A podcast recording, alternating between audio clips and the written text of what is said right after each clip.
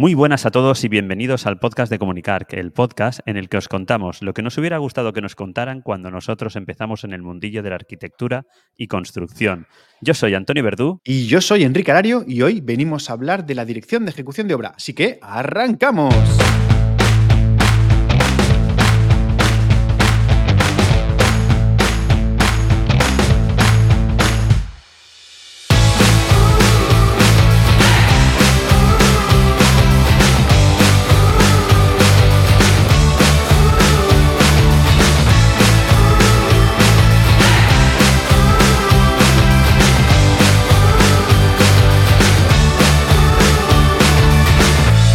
Antonio, ¿qué tal? ¿Cómo estás?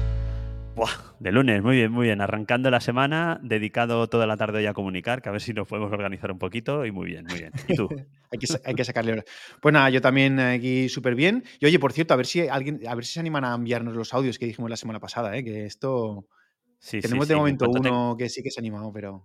En cuanto tengamos uno, lo pinchamos. Así que animaros a bien a través del canal de Telegram o donde queréis enviarnos los audios y los pinchamos aquí. Recordad que podéis estar al tanto de las novedades de Comunicar, si os suscribís en comunicar.com barra suscríbete.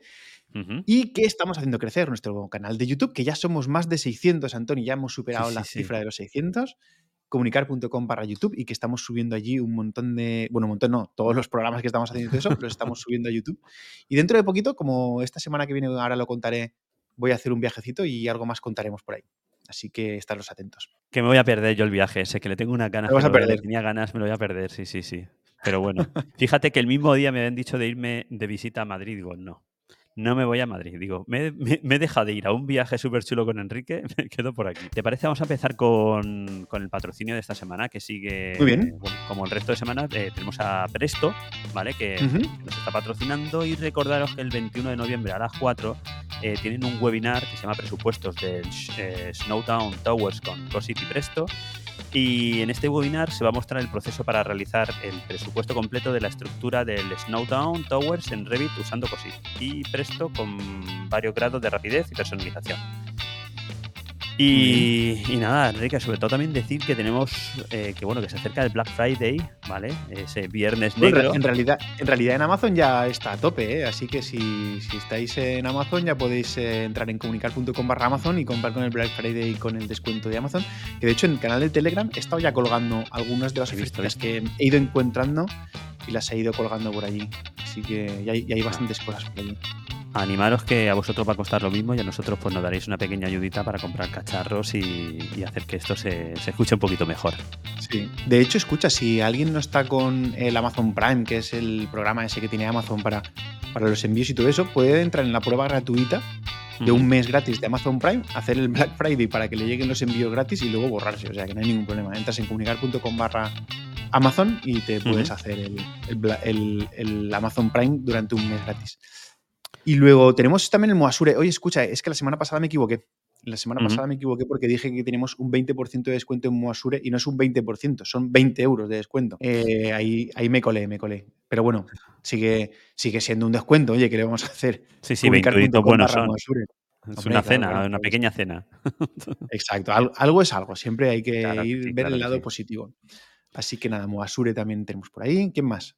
Tenemos a Urbicat, también tenemos, eh, que bueno, lo dejaremos todo en las notas del programa, ¿no? Me imagino todos los enlaces de acceso. Urbicat, ese programa para hacer los planes y estudios de seguridad y salud que, bueno, que estamos utilizando y que funciona, la verdad es que estupendamente.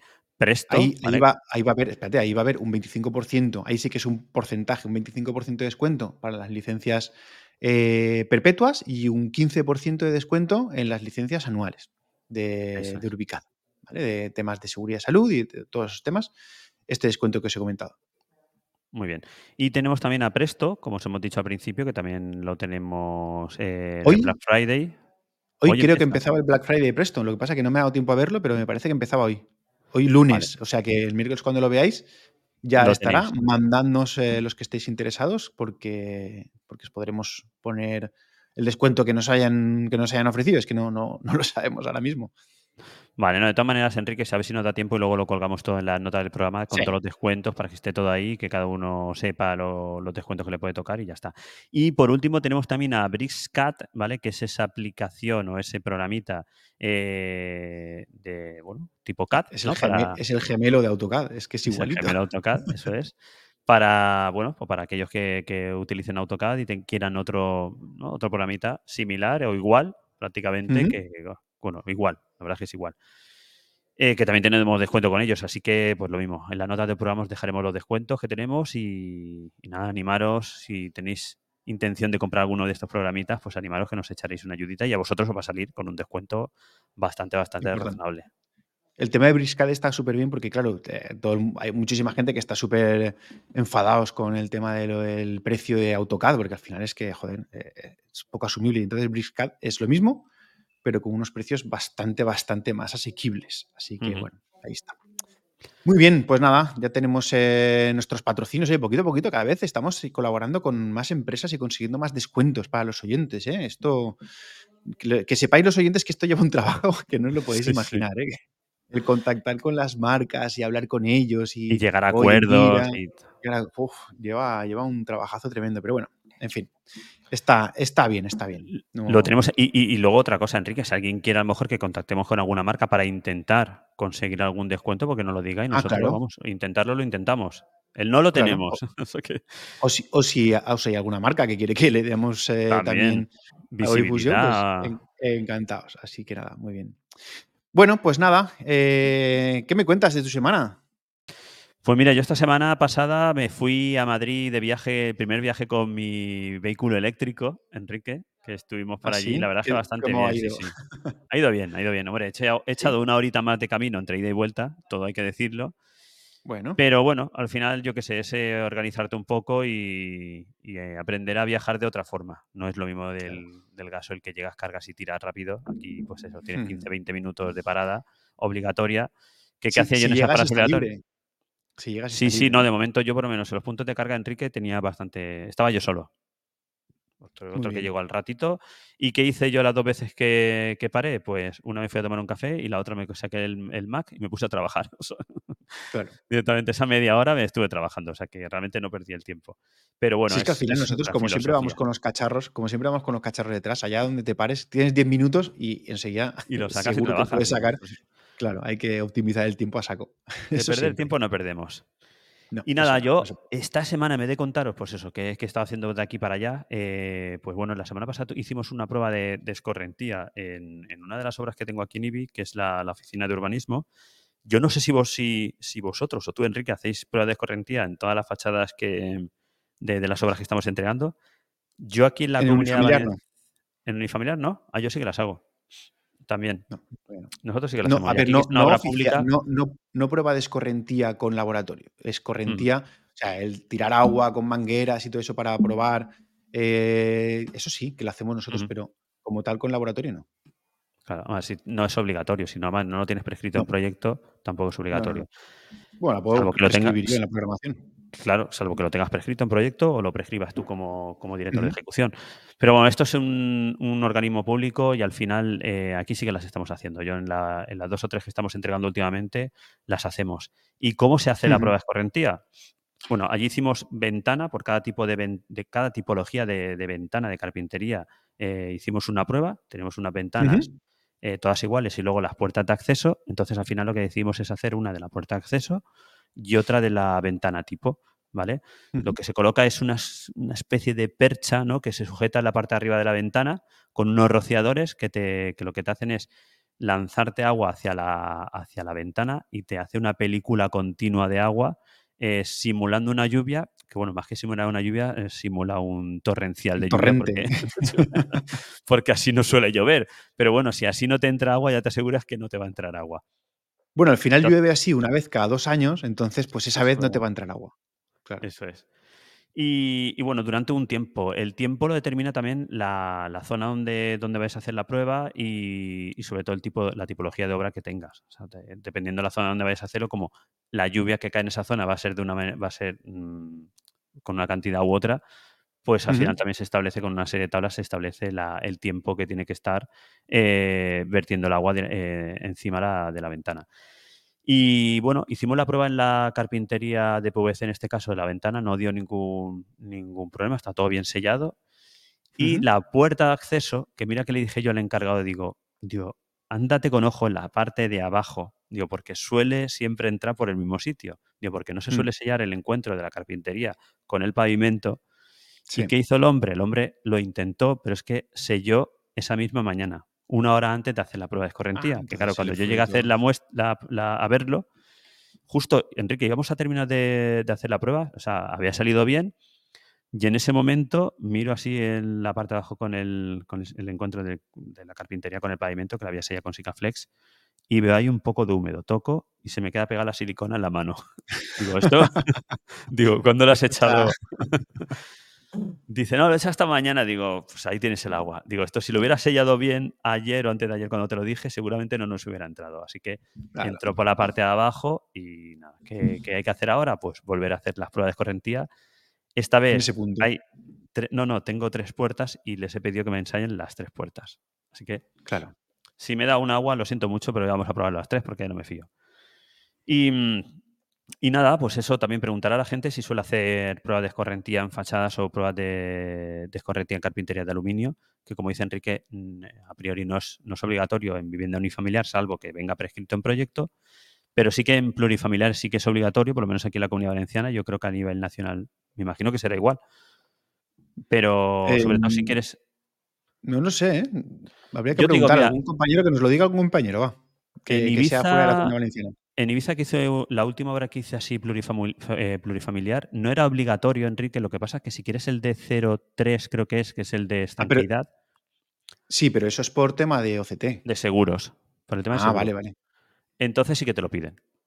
O sea, no es obligatorio como tal, pero si tú quieres conseguir eh, la prueba de, estanquidad del edificio, pues entonces sí que te piden tanto en cubierta, ¿vale? Que sabes tú, por ejemplo, que en Baleares no es obligatorio las pruebas por laboratorio certificado de las pruebas de, estanquidad de cubiertas. Eh, pero en este caso, eh, si quieres que te asegure, o sea, tener seguro contra pues, de estanquidad del edificio, sí que es obligado tener esa prueba de escorrentía. De, bueno, tanto de estanquidad como de escorrentía. ¿vale? Entonces allí sí que las tenemos que hacer. y bueno, eso es lo que venía a contaros hoy. Hoy un poco también, un poquito más técnico como haces tú, a contaros mi, mi chacarrillo. ¿Y tú qué tal la semana? Pues yo una semana un poco, un poco curiosa, porque esta semana he tenido, he tenido un montón de clases. Bueno, un montón de clases, he tenido dos clases. Lo que pasa que con, con el máster de March de, de Fran Silvestre y, hoy, precisamente, esta mañana, he estado eh, con el máster de edificación de la Universidad Politécnica de Valencia, que es el máster que yo hice antaño, hace muchísimo tiempo, y que ahora resulta que uno de los compañeros con los que hice el máster es el director del máster y me dijo, oye, que he visto que estáis ahí y tal. Y claro, este hombre es, bueno, es Igor, Igor eh, Fernández, que estamos hace poquito, ¿vale? Y, bueno, él es especialista en industrialización, como estuvimos eh, entrevistando y tal, y fuimos a ver las viviendas de New Houses, que son ah, viviendas pues sistematizadas, que son muy particulares, y nos hemos llevado allí a los alumnos, tanto el viernes pasado con los, alumnos del máster de March y hoy con los alumnos del máster de edificación. La verdad es que es súper bien porque a mí me encanta enseñarlo y, en fin, es, es muy curioso porque hay, Claro, es que hay muchas cosas muy curiosas. Eh, ahora tenemos lo del Slim Solid Surface, que, que, si no sabéis de qué va, pues pasaros por mi, por mi, por mi YouTube, y veréis lo que es, porque es un material nuevo que, vamos, lo va a petar. Yo os iré contando ah. cosas. ¿Se está comercializando ya, Enrique, o no? Ese material. No, todavía no. Todavía, no. Aún no. Eh, se empieza a saber el nombre de la empresa que lo va a comercializar. El nombre comercial es Slim Solid Surface pero todavía, todavía no. No queda mucho, ¿eh? porque ya hace dos semanas, creo que fue, o tres semanas, salió la patente. Y, y claro, no lo podíamos enseñar, aunque viniera gente ahí a, a New, no podíamos enseñarlo. Ahora ya sí que se puede, porque ya está protegido y ya se, ya se puede hacer. Así que nada, eso, de, clases básicamente, pero también esta semana he estado, he estado muy, muy de redes sociales, tío. Eh, no, no, te he visto, te he visto. Te he visto en todos los sitios, sí, sí. Buah, tío, pues es que eh, nosotros hemos estado probando el tema de TikTok y yo digo, bueno, no, esto de TikTok, tal, no sé cuántos, pero probé, metí un vídeo que hice la semana pasada en una obra en Carcaixent y se ha viralizado, tío, pero lo he petado. Hostia, tío, eso fue espectacular, porque de repente empezó ahí a entrar comentarios y empezar a, a notificaciones y tal, lo tuve que apagar, porque es que, tío, era, era espectacular el tema. ¿Y de qué hablabas? ¿De qué hablabas? Pues es un vídeo que colgué que, que, hemos hecho en una vivienda unifamiliar, eh, unas, eh, unos saneamientos, la salida de saneamiento con unos sifones y luego con una, eh, con una válvula antirretorno y todo ese tipo de cosas. Y bueno, pues la gente, hay comentarios de todo tipo, eso no va a funcionar, eso es una mierda, otros, hostia, qué guay. En fin, al final eh, la gente opina, pero realmente no conoce el contexto, ¿no? Porque esta solución puede ser buena o mala en función del contexto en el que esté. En este contexto, yo, mi criterio me dice que es un buen, una buena solución, porque es una unifamiliar que el propietario es muy consciente de lo que se ha hecho ahí, que nos lo ha pedido específicamente, que se le hemos dejado todo súper accesible para que pueda registrarlo, para que pueda limpiarlo, para que pueda, que le hemos dicho que tiene que, ser consciente de, que, de que tiene que hacer todas estas operaciones de mantenimiento. Entonces, con esas condiciones, yo entiendo que es una solución correcta. El meterle, lo que hemos hecho es meterle un sifón en, la parte de saneamiento y un sifón en la parte de aguas eh, limpias y luego se han conectado ambos tubos porque tenemos que conectar una red de saneamiento que no es separativa. Entonces, al final de la parcela, nosotros hemos hecho toda nuestra red separativa y cuando vamos a salir a la calle se ha tenido que unir. Pero claro, si unes la de saneamiento, la de pluviales a la alcantarilla, por ahí te entran bichos y te entra eh, te entran olores. Entonces, claro, hemos tenido que hacer esta solución. Pero bueno, en fin. No el caso es que le interesaba tanto el tema del saneamiento. Yo tampoco, pero yo, pero yo creo que, no sé, la gente ha opinado muchísimo. Eh, todo el mundo sabe un montón. Sí, sí, sí. No sé, en fin. De hecho, han opinado tanto en un sentido como en otro. Pero bueno, en fin, eso que me ha resultado muy curioso. Y, como había funcionado ese, digo, oye, voy, a hacer otro, va. Y entonces el otro día que estuve en el hotel que estamos haciendo aquí en, Valencia, en la Alameda, eh, estamos haciendo el aislamiento acústico del hotel, que es muy, muy, muy particular, porque claro, es un hotel que el, eh, la normativa municipal de Valencia para hoteles y en la zona donde está, que es una zona acústicamente muy exigente, porque es una zona de muchísimo tráfico y tal, bueno, pues tiene unas particularidades acústicas muy, muy cañeras. Y bueno, pues he aprovechado para hacer un vídeo que no llega a tres minutos, pues he contado todas las partes del, todas las partes del, aislamiento, de todo lo que hemos hecho, que si queréis, de hecho lo tengo aquí apuntado para, contarlo rápidamente también, porque por, un lado tenemos, eh, para hacer una buena acústica, un tabique acústico, y el tabique acústico lo que hemos hecho ha sido meterle dos, eh, un tabique central con dos láminas, eh, perdón, con dos paneles, con dos placas, joder, que me salía, dos placas de cartón yeso acústico y en medio una lámina acústica, y luego a cada uno de los lados se ha trasdosado. Pero lo que pasa es que los trasdosados no están en contacto con este tabique acústico, sino que se han puesto con unos silent blocks, ¿vale? Para, que, para que no haya una transmisión de vibraciones desde la cara interior de las habitaciones hacia ese tabique acústico, ni viceversa. Entonces, pues. Están pues completamente independientes completamente independientes, pero no solo en el tabique acústico, sino en el techo y en la solera, porque el techo también es un techo acústico, se ha hecho un doble, doble techo. Eh, hay un techo acústico que se le conecta, el que conecta con esta, este, pan, este panel acústico. El, el, aislamiento es continuo con el techo y con el panel acústico. Y luego se hace un otro falso techo debajo, que es donde se van a albergar todo lo que son las iluminaciones, eh, los altavoces, todo ese tipo de cosas, porque no podemos perforar el techo que es acústico. Ese tiene que ir completamente eh, ciego, sin ningún tipo de agujero, sin ningún tipo de nada, y también está colgando con silent blocks. ¿Vale? Entonces, como ves, tenemos lo que es el núcleo acústico y luego hacia adentro hemos trasladado tanto techo como, como pared para que haga una caja estanca dentro de, cada una de las habitaciones. Y en la solera también lo hemos hecho igual. En la solera se ha hecho primero un refuerzo del forjado con una solera, con los conectores y todo eso. Luego encima se ha echado una lámina acústica, que es una lana de roca. Y encima se ha puesto un autonivelante encima de la lana de roca. Y entre las habitaciones, en, medio de ese panel acústico, vaya, si me dio la cámara.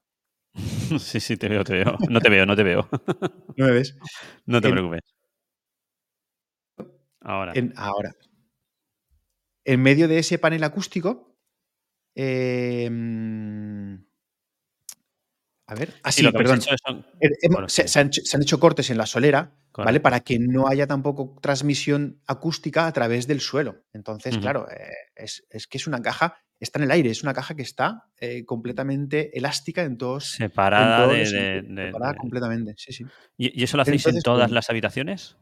Sí, todas las habitaciones, todas tienen Qué que ir guay. con eso para que no haya transmisión acústica. Y además es que la gente está diciendo en el TikTok también que si me he pasado, que si no sé cuánto, eh, que si eso vale una fortuna. Digo, primera, que yo no lo he calculado, yo soy el que a mí me, yo me ocupo de que se cumpla perfectísimamente lo que a mí me ha llegado porque es mi misión.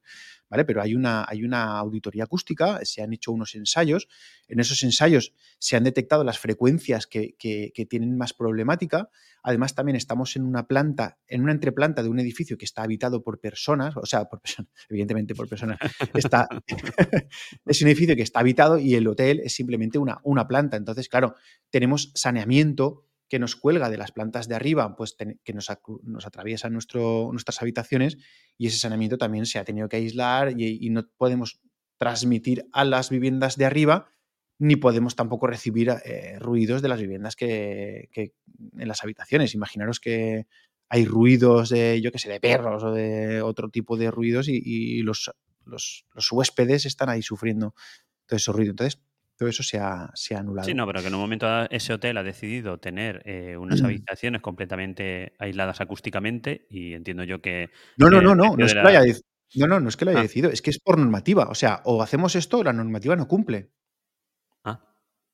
Sí, sí, sí, tal cual. De hecho, se ha hecho esa auditoría acústica. No, no, no cumpliría. No cumpliría uh -huh. en absoluto. Eh, incluso con los trasdosados en fachadas y con las carpinterías, todo, todo, todo. Si no, no cumple. Mm. Bueno, pues mira, pues, escuchaba, pues un hotel con, en condiciones. Yo, me son, yo eh, lo que tú estás haciendo ahí lo hice también en, uno, en, en una vivienda unifamiliar en un cine, un cine interior. Se hizo uh -huh. esa caja tal cual, como, igual, igual, igual, como lo has planteado tú. Sí, lo que pasa es que ahí sería más una, una, un acondicionamiento más que un aislamiento, ¿no? ¿O qué? No nos hizo un aislamiento, o sea, se, nosotros teníamos lo que es, eh, era la, envolvente, la habitación como tal y uh -huh. se hizo una caja acústica dentro de, de esa habitación para evitar uh -huh. que ni el sonido fuera entrase ni el de dentro pueda salir fuera. O sea, se queda dentro claro, y las vibraciones se quedan dentro y, y está muy chulo. Sí, es, es, se nota, un se nota un montón, ¿eh? Es un mundo esto de la acústica, ¿eh? Pero un mundo, sí. porque además nosotros estamos con la incertidumbre que, claro, estás haciendo todo este trabajazo, pero es que a poquito que tengas un tornillo que te toque levemente, eh, que, que, rigidice o que, que, pase ese contacto rígido eh, en, en, dos capas, ahí ya la has liado, porque por ahí se pierde el sonido, es una pasada. Uh -huh. El tema de la acústica es muy, muy delicado. De hecho, claro, en cuando terminemos esto, se van a volver a hacer las pruebas acústicas claro. antes de pasar, las, eh, de pasar los, eh, las revisiones de los, del ayuntamiento y todo esto, porque si no, no podemos pasarlo. Sí, eso es igual que al final la hermeticidad en el, en el Passive House. Son cosas que, que intentas mm. hacer lo mejor que puedes, pero como no lo ves, ¿vale? Hasta que claro. haces la prueba no lo ves. O sea, es algo que estás trabajando ahí sin verlo. Y siempre te queda esta duda de si lo he hecho bien o hay algo por ahí, hay algún claro. agujero en algún Mira, sitio, un, hay algo. Un, un, detalle, por ejemplo, que, que era súper importante es que el corte que hemos hecho en la solera entre las dos habitaciones, ese corte uh -huh. se tenía que rellenar con una espuma, porque si no se rellena con una espuma, a lo mejor el propio polvo de la obra o que se caiga una piedrecita en medio de esa junta o lo que sea, ya une los dos lados y ahí ya tienes una, un fallo acústico. Un puente Fíjate acústico si la ahí. cosa. Sí, sí, sí, es, es complicado. Uh -huh. Pero bueno, me está gustando un montón, ¿eh? Estoy disfrutando como un enano porque, porque estoy aprendiendo cosas nuevas, estoy aprendiendo cosas que, que aunque las vi por encima cuando hice el máster, pero no las había aplicado nunca. Y ahora, además, al ir de la mano de una consultoría acústica, pues, pues ves cosas Claro. que, que te parecen exageradas, pero luego te las explican y dicen, no, no, es que esto o es así o no hay otra no manera de hacerlo bien. Claro, o no Y, da. lo- y luego, Es que no da. Enrique, los ensayos acústicos que se hacen de dentro hacia afuera o de fuera, de, de fuera hacia adentro. Se hacen, se hacen en ambos, se hacen en En ambos. ambos sentidos, ¿no? Eh, sí, en ambos sentidos. Se pone el dodecaedro este que emite el ruido blanco o el ruido rosa. Ah, no sé cuál es, creo el ruido rosa. Pero en cualquier caso se emiten muchas frecuencias, se emiten todas las frecuencias que, se, que están estipuladas, no recuerdo ahora cuáles son. Y entonces se va viendo cuáles pasan y cuáles no pasan. De hecho, en la tipología de los aislamientos se ha escogido en función de las frecuencias y en función de las zonas. Si en un sitio la frecuencia que tenía más que era más desfavorable era determinada frecuencia, pues se ha aplicado el aislamiento que está pensado para esa frecuencia. O sea que es, Muy es muy curioso, es un tema muy, muy, muy chulo. Y nada, de eso también he colgado un vídeo y también lo está petando. Yo no sé, llevo 20.000 visualizaciones ya también en TikTok. ya, te, te Me voy a aficionar a, me voy a- eh. me voy a aficionar a TikTok, ¿eh? Me voy a aficionar. Sí, sí, sí. Así que todos los TikTokers que anden por aquí, que me sigan, porque voy a. Vas a petarlo. tengo, sí, sí, me he puesto como reto que voy a, voy a probar, voy a probar a ver lo que hago por ahí, a ver si me voy a Andorra o qué hago. Muy bien. Y luego, bueno, Andorra no, pero la semana que viene me voy a Italia, ¿eh? Me voy a un viaje, que es lo que comentaba antes. Sí, sí, sí. Con, la gente de Diasen, que nosotros también los hemos entrevistado aquí, que cuando estuvimos en Reveal del año pasado, y me han invitado a ir a su fábrica ahí en Italia, pues para, para ver los materiales, cómo se aplican, todo eso. Y tú te lo pierdes, pero yo me voy a ir con la cámara, con los micros, voy a grabar, voy a hacer vídeos para, para hacer una masterclass in situ en fábrica y que la colgaremos por aquí por Comunicar, porque desde luego yo que lo estoy utilizando en las obras de New, por ejemplo, hemos utilizado materiales de Diasen y es una pasada. Funcionan muy bien, pero muy bien. Y no es publi, ¿eh? esto, no es publi. No, llévate las baterías eh, bien cargadas y las tarjetas bien vacías para sí, de, sí, sí, Hombre, me llevo la camarita, mi, camarita nueva, que por cierto, mira, mira, mira, mira lo que hace, mira. Sí, sí, te sigue. Bueno, te sigue. me, sigue. en fin. Bueno, que ya hemos dado mucho la turra con estas cosas, así que yo creo que. ¿Quieres comentar algo pues más? Antes de arrancar el tema principal de la semana, Enrique, recordar a todos los que nos están escuchando que no se olviden dejarnos preguntas para el último programa del mes, ¿vale? De este mes de noviembre. Y... Es el próximo ya, ¿no?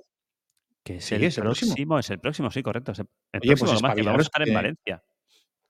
Eh, vamos a estar en Valencia. Sí. bueno, lo emitiremos. Estando, estarás tú en Valencia, pero lo, lo grabaremos antes, ¿no? Cuando lo grabamos. el martes. vamos a apurar hasta el martes, ¿no? Sí. Vale, bueno, a, toda la gente que nos mande preguntas en comunicar.com barra preguntas, que tenemos ahí unas cuantas, pero como siempre, cuantas más sean, mejor. Mucho mejor y... No hay, no hay, tantas, ¿eh? Mandadnos porque no hay tantas. No sé si queremos el programa esa vez. bueno, Enrique, pues si quieres, meto música y pasamos al tema principal de la semana. Oye, pues Antonio, antes de ir al tema principal, si te parece, me gustaría comentar los temas del Colegio de la Arquitectura Técnica de Valencia esta semana, porque siempre hay cosas, siempre hay cosas que contar. Esta semana, por ejemplo, em, contaros que a los colegiados el colegio nos tenía reservado un regalito, que me parece que si no recuerdo mal es un portaminas de estos de mina gruesa para ir a la obra y rayar en el pladur y un escalímetro. Oye, yo que soy colegiado de honor, para mí no hay nada de eso. te darán, te dan un, un portaminas de honor. Muy bien. Qué bueno. Así que nada, y también los colegiados que recordad que tenemos la lotería para recogerla en el colegio, el que esté interesado. Eh, lo que pasa es que como toque la lotería en el colegio, eh, Valencia se va a quedar sin aparejadores. Vamos a irnos todos de fiesta. sí. No sé yo. Bien, también, bien. también, están las agendas para, los que usen papel. Yo no la, uso, pero bueno, todavía hay muchísimos compañeros que van con agenda y tenemos la agenda por ahí. Y los lotes de aceite y de vino, que yo me he comprado. Me he comprado los lotes de aceite de vino, no, porque yo no bebo. Pero el año pasado ya me compré el aceite, el, lote de aceite y de vinagre y la verdad es que están súper buenísimos. Y luego, más destacable todavía es que ya se ha terminado el curso de EDEM. ¿Te acuerdas que lo comenté por aquí? El que hicimos tú y yo, lo hicieron también en el colegio. Y la verdad es que por, pues, pues por lo visto ha sido un éxito. Han habido 25 compañeros, estoy haciendo el curso, y lo han adaptado específicamente para, para la arquitectura técnica y, por lo visto ha funcionado muy, muy bien. Van a hacer más ediciones, de hecho, porque había una, una acogida más que interesante. Brutal, Así que sí, sí, yo creo que es una iniciativa muy buena porque falta hace a los compañeros que, sepamos mm, todo lo que se explica en este curso, que nosotros ya no lo contaron, pero que, es muy necesario y que desde el colegio se promuevan este tipo de iniciativas creo que es súper importante. Así que nada, estos son los temas del, del colegio. Muy bien, pues Enrique, pues una vez escuchado los temas del colegio, si te parece, pasamos al tema principal de la semana. Venga, vamos a ello. Bueno, bueno, bueno, bueno. ¿De qué vamos a hablar hoy, Enrique? Bueno, pues vamos a hablar hoy de un tema que tú y yo más o menos lo tenemos cogido por la mano, ¿no? ¿O qué? Un poquito nada más. un poquito. Es a lo que nos dedicamos. Es a lo que nos dedicamos, lo podemos hacer bien o mal, lo vamos a contar bien o mal, pero lo que os vamos a contar es cómo hacemos nosotros las direcciones de ejecución de obra los puntos que consideramos que son más importantes, nuestra experiencia y, ese tipo de cosas. Pero bueno, no quiere decir que sea, que sea lo correcto, ¿eh? eso tenedlo en cuenta, por favor, no lo cojáis a pies juntillas. Sí, sí, es nuestra forma de hacer, no es la mejor forma, seguro. Cada uno tiene la Sí, además seguro, seguro, seguro que ahora hablaremos tú y yo, y yo lo haré de una manera, tú lo harás de otra diferente y lo comentaremos en el programa, porque esto no lo hemos ensayado entre nosotros y seguro que yo seguro que aprenderé algo de Antonio hoy y Antonio supongo que algo de mí también. Claro, que, yo creo que de eso se trata y de, por eso hacemos esto, Enrique, para compartir y aprender unos de otros. Efectivamente. Así que, de todas maneras, también eh, cualquier compañero que estéis escuchando, oye, animaros a compartir también vuestra experiencia de cosas que contemos y consideréis que no las hacemos bien. Oye, nos las decís tranquilísimamente, no hay ningún problema. Podemos abrir debate en el grupo de Telegram o incluso si hay alguna cosa que nosotros no comentamos y que vosotros va muy bien, pues decidla también para que lo podamos compartir en otros programas y, se trata de que al final aprendamos entre todos. Así que yo creo que es, es importante este tipo de programas para para contarnos cómo hacemos las cosas, porque oye, eh, al final eh, o nos lo contamos entre nosotros o nadie nos va. Nadie nos lo va a contar. No, lo va a contar, así que, así está el tema. Y eso. Muy bien. Pues nada, pues eh, oye, empezamos, dime.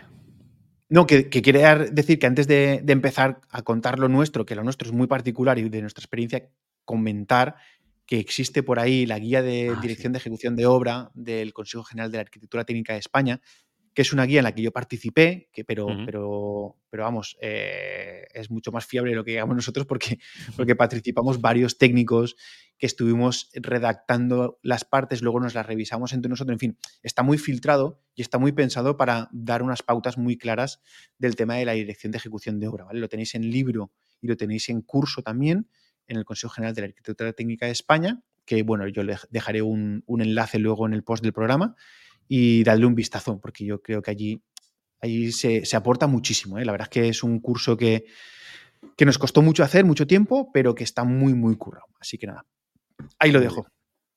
Dale. No, nada, te, iba a decir que, bueno, que, para arrancar con las direcciones de obra, lo primero que, tenemos que tener es ese presupuesto y ese contrato que ya tratamos en su día en, algún programa que hicimos de, de, comunicar. Al principio, además, yo creo que son uno de los más escuchados el tema de cómo preparar presupuestos, que era el programa número 3, Enrique, que lo tengo por aquí. El número, el número 3. El número 3, hace ya un montón de años. También hablamos de otro de. Lo voy, a, poner de todas maneras enlazado aquí en el, en el post también para que la gente pueda pinchar y que se vaya a escucharlo. Pero termináis este y luego os vais al otro. ¿eh? Eso es. También hablamos también de cómo iniciar una dirección de ejecución de obra en el número 48, que hablamos también de estos temas. ¿Vale? También pues, hace ya un montón de tiempo. Pero hoy vamos a hablaros un poquito más, eh, meternos en harina, ¿no? De, eso, de cómo lo hacemos nosotros y, sobre todo cómo llevamos esa dirección de obra durante el transcurso de toda la obra, ¿vale? Así que... Muy bien. Quitamos el tema de presupuestos y contratos, que ya lo veremos en otra parte. Y como creo que hemos comentado en algún, alguna vez entre tú y yo, eh, a ver si nos ponemos y hacemos una masterclass, ¿vale? Nosotros, de, de cómo nosotros calculamos nuestros honorarios de obra, pues eso, con números, con explicándolo cada uno como lo hace a, su modo, ¿vale? Sí, porque ya que, de una forma yo lo hago de otro, ¿eh? o sea que cada uno hace el suyo. Ya que los colegios no pueden decir números, no, les dejan, pues nosotros como no somos colegios ni somos nada de nada, nosotros podemos decir lo que nos dé la gana, así que podemos compartir perfectamente con números cómo, sacar unos presupuestos. Pero bueno, eso ya será en otro momento. Ahora vamos al tema, vamos al tema de la dirección de ejecución de obras. Ya tenemos nuestro presupuesto aceptado y eh, cuál sería el primer paso que das tú cuando ya te firman ese presupuesto y arrancas. ¿Cómo empiezas tú? Pues vamos a ver, hay dos casuísticas. Una es si está el proyecto de ejecución ya elaborado para arrancar como que el que dice mañana, ¿no? Y otra es en el cual te han aprobado los honorarios técnicos y, no está el proyecto de ejecución, ni está el básico, ni nada. Y es entonces que yo creo que es el momento donde, donde, donde, no sé, donde puedes poner un poquito de tu granito de arena en ese proyecto, que es colaborar con, con el arquitecto, la arquitecta, ¿no? Para, para poder eh, entre todos desarrollar ese proyecto y ver esos puntos conflictivos que a lo mejor pueden surgir durante la, ejecución del proyecto y entre buscar las diferentes soluciones. Eso sería. Yo creo, que más, yo creo que más en fase de ejecución, más que en fase de básico, porque el básico es muy. es, un poquito más artístico, es más conceptual, ¿no? Ahí en concepto, yo, al menos yo no me atrevo a meterme porque yo conceptualmente, pues, pues no, temas de. Nosotros somos de 2x2, Y... Exacto, y de que no se caiga. que no se caiga. que no se caiga. Entonces, en fase de, ejecución, yo creo que sí que es un muy buen momento para poder entrar, para poder integrarte con el proyectista y el director de obra, eh, que suelen ser el mismo, para colaborar con ellos en la hora de desarrollar o de revisar las previsiones que tienen las mediciones y todo eso, para poder poner anotaciones que luego te van a servir durante la ejecución de obra. Porque si no está anotado que tú quieres hacerlo de una manera o de otra, pues luego difícilmente pues te lo van a hacer o tendrás que discutirlo o te lo querrán cobrar o en fin, son discusiones. Entonces eso de integrarse con el proyectista es mucho mejor. Luego lo que te llega lo que te llega. Si no has podido participar al principio, poco puedes opinar de ese principio. Te toca asumirlo e intentar resolver durante, durante la ejecución de la obra. Correcto, claro. Al final tú tienes que marcar las pautas de, cómo se hace, pero si no está descrito y no está valorado, pues, pues va a haber un problema. Así que mejor. Pues se, te ha ido la cámara otra vez. Joder, y otra de las cosas, Enrique, pero bueno, yo, eh, sobre todo el, estudio de ese proyecto, yo eh, por lo menos acostumbro antes de dar mis honorarios, si hay un básico, eh, bueno, que en el básico y no solo fijarme en esos metros cuadrados que tiene la vivienda ni nada, sino ver realmente de qué estamos hablando, de qué proyecto estamos hablando, dónde está situado ese proyecto, qué envergadura tiene, tenemos sótano, no tenemos sótanos, cuántas plantas, mm, ¿vale? Para, para, para, conocer un poco el proyecto de qué, de qué se trata y, no sé, tener algo claro a la hora de hablar de ese proyecto, saber de lo que estamos hablando. Claro. ¿Cuándo te haces tú el estudio a fondo del proyecto? O sea, tú, ¿hasta dónde profundizas de un proyecto cuando vas a iniciar una dirección de ejecución de obra? A ver, yo la semana antes de arrancar el proyecto, o los días antes de arrancar el proyecto, es que también depende un poco. Si he hecho yo las mediciones, el proyecto me lo sé de peapa. Porque me he hecho ya las mediciones. Eh, yo, por ejemplo, aquí en el estudio con, de You, con Cristina, eh, intento hacer yo las mediciones, porque así me empapo del proyecto, veo todo aquello que a lo mejor me suena raro y ya me lo explican bien o no, porque esto está así, porque está así, está así, ¿vale? De, otra forma sería muy complicado llegar a, a pormenorizar o a detectar esas, esas incongruencias o el por qué han hecho así eh, las cosas, ¿vale? Entonces, eh, en el caso de que no haya hecho yo las mediciones, que como tú dices, me tengo que empollar el proyecto, pues Enrique, pues aproximadamente pues una semana, un, dos semanas, depende, depende más o menos, una semana, semana y pico antes de, arrancar la obra, eh, me estoy estudiando el proyecto y viendo poco a poco cómo, cómo, cómo es ese proyecto, sobre todo todo el tema de, de movimiento, tierra, cimentación y estructura y muy por encima todo el tema de, de, albañilería y acabados para ver cómo, encajan en la obra y si veo alguna historia rara, es cuando empiezo a verlo. Claro, muy bien. Yo sí que trato de integrarme, eh, yo trato de, tener reuniones previas con el estudio de arquitectura para que me cuenten ellos el proyecto. ¿no? Eso que haces tú con Cristina, lo que pasa es que tú Cristina la tienes al lado.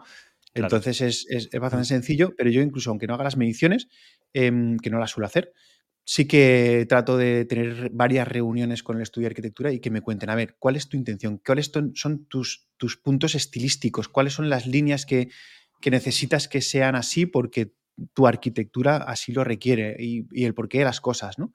Y luego también a la hora de estudiarme el proyecto, yo me estudio el proyecto cuando ya llega a ejecución o incluso en el proyecto de ejecución, cuando estoy integrado ahí, como me lo van contando, ya me lo voy estudiando, ya me voy aprendiendo cosas, pero luego lo que hago es un estudio preliminar de de, incompatibilidades, no, de relaciones, ¿no? De elementos relacionados, ¿no? De, por ejemplo, qué elementos de la estructura me van a condicionar luego elementos de acabados, porque esos elementos son los que tengo que tener muy en cuenta para que luego no encontrármelos a, largo plazo, cuando ya estemos en, albañilería, decir, ostras, es que esto, mm, esto lo hemos hecho en estructura y no encaja, ¿no?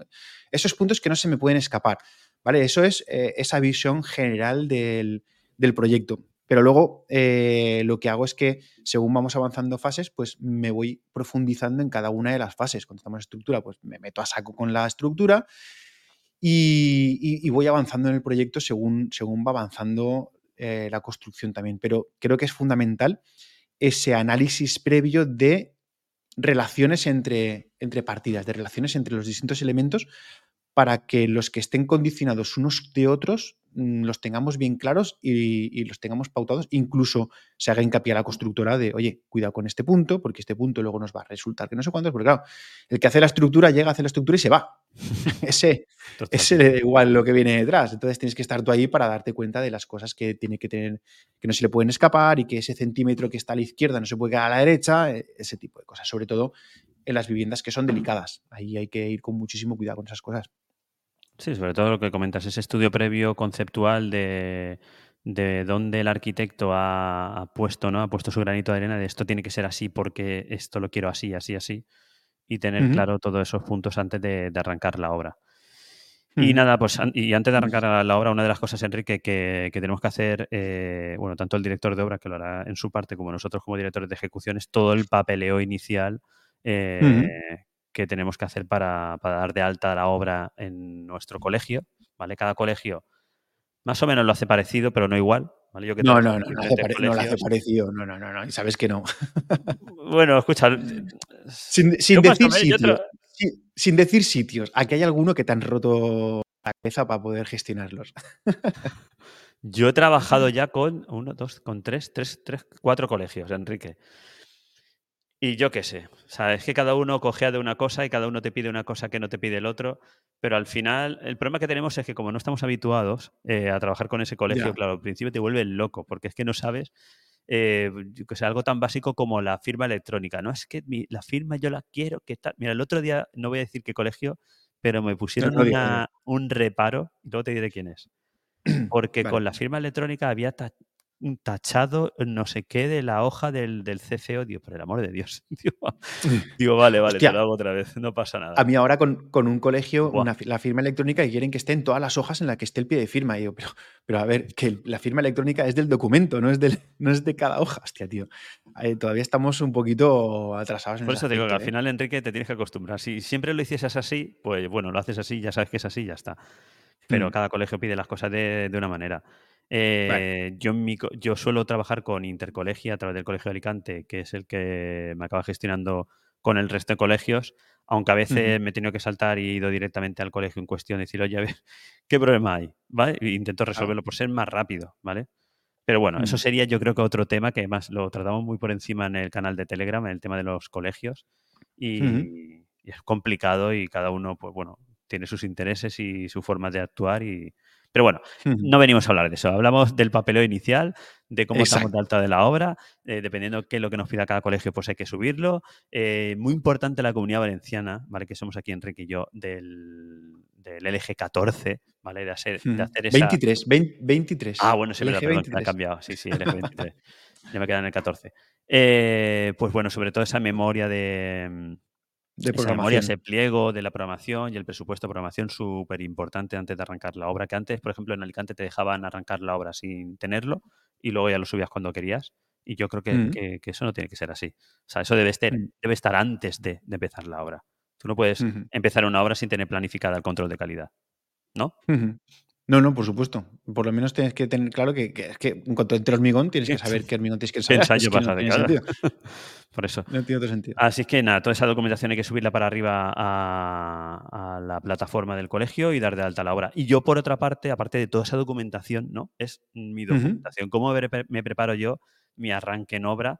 ¿Vale? Que desde hace un tiempo em, cuelgo toda la documentación en PDF en, en Acrobat. ¿Es Acrobat Reader? Espérate que ya no me acuerdo la aplicación cuál es. No, en En PDF PDF Expert. Expert, perdona. En PDF Expert me la cuelgo, que me lo dijiste tú, eh, me la cuelgo Mm, aquí por carpetas de obra y la verdad es que súper bien porque tengo toda la documentación actualizada, puedo medir en ella, es súper rápido a la hora de visualizar algo, ¿vale? Como siempre, se descarga ahí en local, es muy rápido. Hablo del iPad, ¿vale? Yo en el iPad o en el, o en el iPhone la tengo ahí en local y es súper rápido. Y por otra parte, Enrique, cojo el BC3 del proyecto y me lo subo también a Midu, que es la aplicación para poder visualizar eh, archivos BC3, ¿vale? Así que yo salgo ya ahora con, con mi presupuesto por un lado en, en, en BC3 y con toda la documentación gráfica por otro lado para poder, para poder ir a obra. Muy bien. Luego teníamos un apartado para preparar las visitas de obra que iba a comentar esto, pero ya que lo dices, yo también me las preparo así. Me- Ah, tengo, lo tengo todo en PDF Expert y, y la- las obras que estoy, o sea, los, la documentación que sé que voy a utilizar porque se- está en esa fase de proyecto, esa la tengo en local. Y el resto pues ujú. las tengo en cada una de las nubes. Y también utilizo Midu.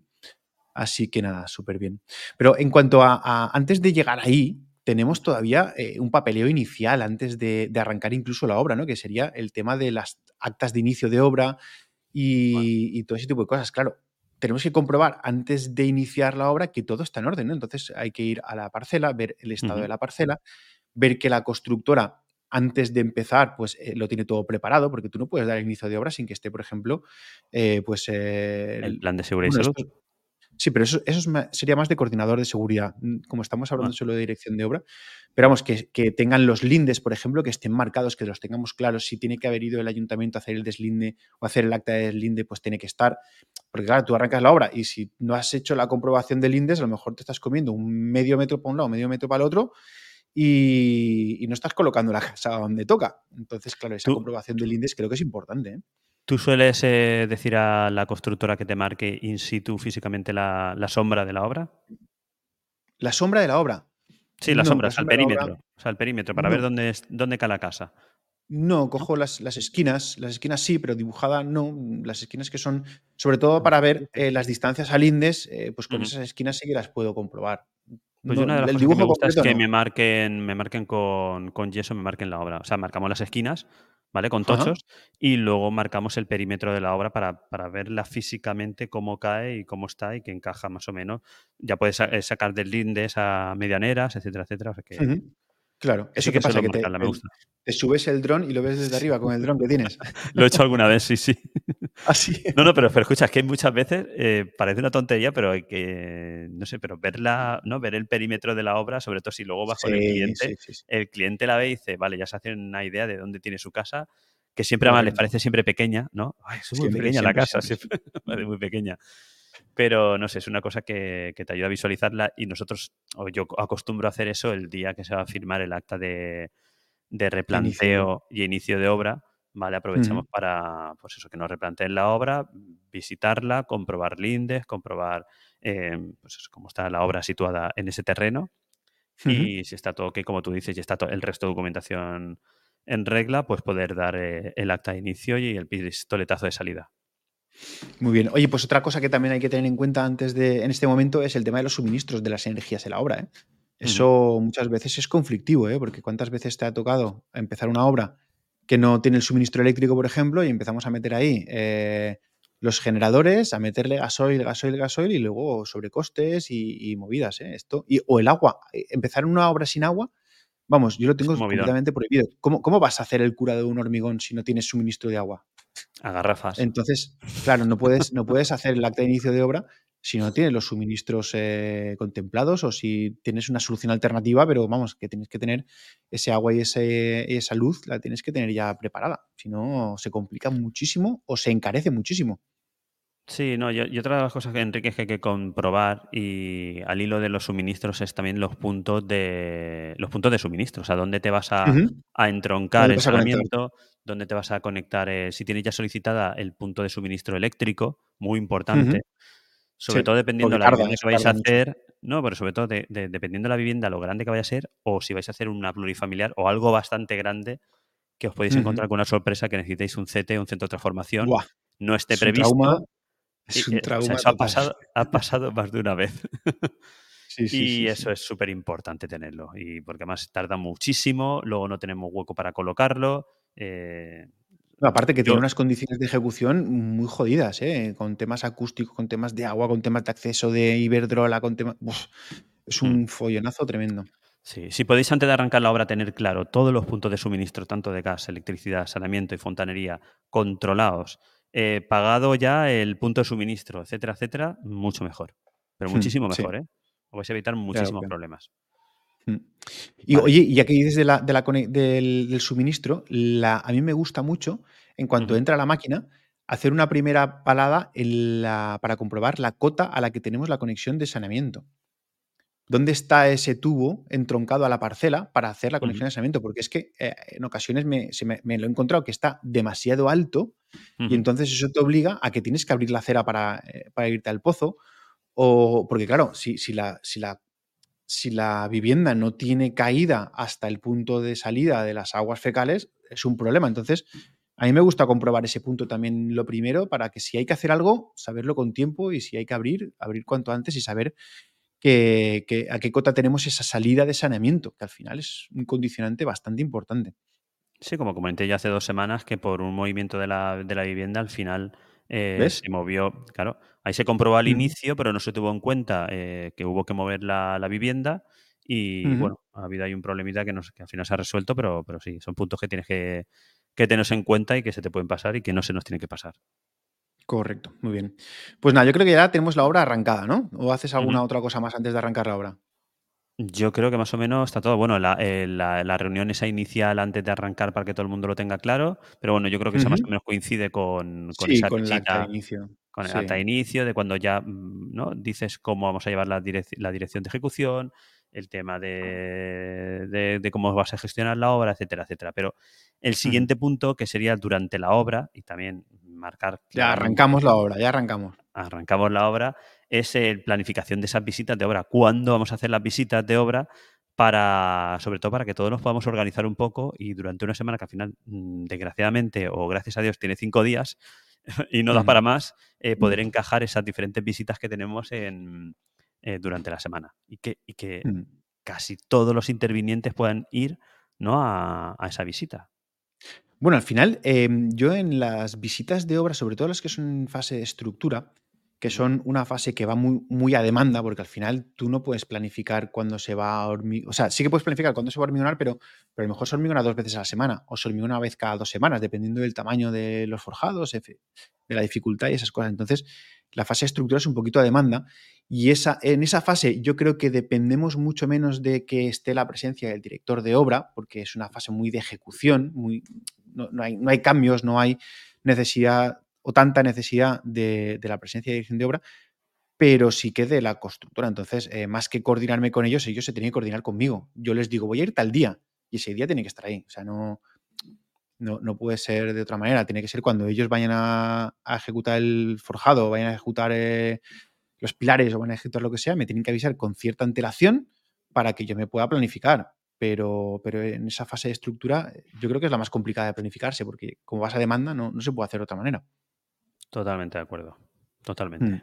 luego sí. Que, quieras, que por mucho que quieras a lo mejor un día ir, luego resulta que te llaman el día antes porque van a hormigonar, te toca reorganizar la semana para intentar ir para allá a revisar. No, no, no. Yo si me llaman el día de antes, el día de antes, eh, la mayoría de veces, posiblemente aunque pueda, les digo que no, que no, que no pueden hormigonar.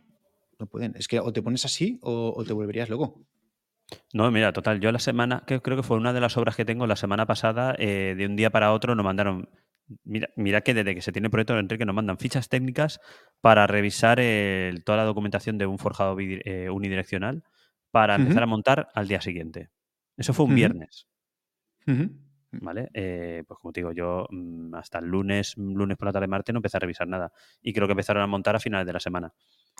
¿Vale? O sea, una de las cosas que también tenemos que dejar claros en esa primera visita es cómo queremos que, se gestione toda la documentación de la obra, que la aprobación de fichas técnicas de todos los suministros de la obra, etcétera, etcétera, para que la obra fluya, ¿no? que tampoco tú eh, paralices la obra, ¿vale? Pero sí que, como dice Enrique, mm, dar unas pautas y que, jolín, que si empezamos hoy con el movimiento de tierras y sabemos que vamos a hacer un forjado unidireccional o un reticular, no sé, de aquí dos, tres o un mes, pues empieza ya a gestionar toda esa documentación, mandando fichas técnicas que yo las vaya probando y cuando llegue ya está todo aprobado. Ya no hace falta que yo revise nada porque sé que ese, ese material ya le da lo que hay hace ya tiempo. Claro, de hecho eso, eso se puede gestionar. Yo lo hago en muchas ocasiones, el mandar em, un documento de gestión de la dirección de ejecución. Entonces ahí ya das las pautas que vas a utilizar. Eso tiene que hacerse al, al, principio de la obra, tiene que hacerse para que la contrata ya sepa cómo vas a hacer esa dirección de ejecución.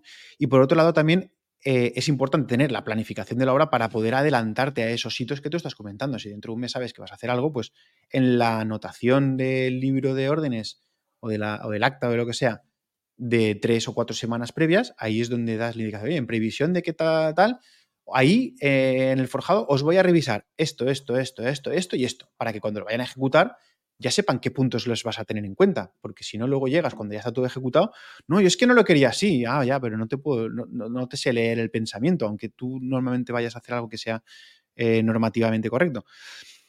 Entonces, el adelantarse a las órdenes también creo que es muy importante, más que el ser reactivo a un problema en obra, ser proactivo y adelantarte a los problemas que ya, saben que, que ya sabes que van a surgir, de manera que haces esas indicaciones con el tiempo con el tiempo suficiente para que si luego cuando llegas no lo han hecho, estás cargado de razones para decir, mira, esto me lo vas a quitar porque te dije que lo quería así. Entonces, eh, claro, pero, hay que adelantarse porque si no luego es complicado. Pero bueno, oye, ¿cuántas visitas haces a la hora? Mínima una semanal. Sea cual sea la fase, una, semanal. Mínimo una semanal. Muy bien. Esa mi idea, salvo que la obra se encuentre en un estado de no avance, que es esto que hay veces que llamas a lo mejor a constructora, oye, ¿cómo va esta semana? No, esta semana final, o me ha fallado no sé qué, no sé cuánto, y, a lo mejor te planteas de no ir. Pero yo sí que mínimo una semanal es lo que intento organizarme para, todas las semanas estar allí y ver el avance de la obra, pues ver cómo va. Y sobre todo para que no para no perder el hilo ¿no? de, de la obra. Yo creo que en una mínimo una semanal está bien como dices tú, mejor en la estructura te toca ir dos, dos veces a la semana, puede ser. Sí. Pero por lo menos yo luego hay fases que a lo mejor, luego a lo mejor hay fases cuando, por ejemplo, están ya levantando tabiquería, que está todo replanteado, a lo mejor si no vas una semana, tampoco pasa nada. No pasa nada, porque están trabajando. Porque, no hay, eh, claro, si, tienen marcha, tienen marcha. Tú has comprobado el replanteo, has comprobado que lo que están ejecutando, pues oye, si son plantas grandes y que, tienen marcha de Pladur, pues oye, tampoco es necesario. Pero lo normal yo también una semana, lo normal una semana, aunque depende mucho de la función de la, en función de la fase de obra. Eh, como tú dices, en estructura hay veces que hay que ir dos veces, en acabados muchas veces hay que ir dos veces también, o tres, o las que hagan falta.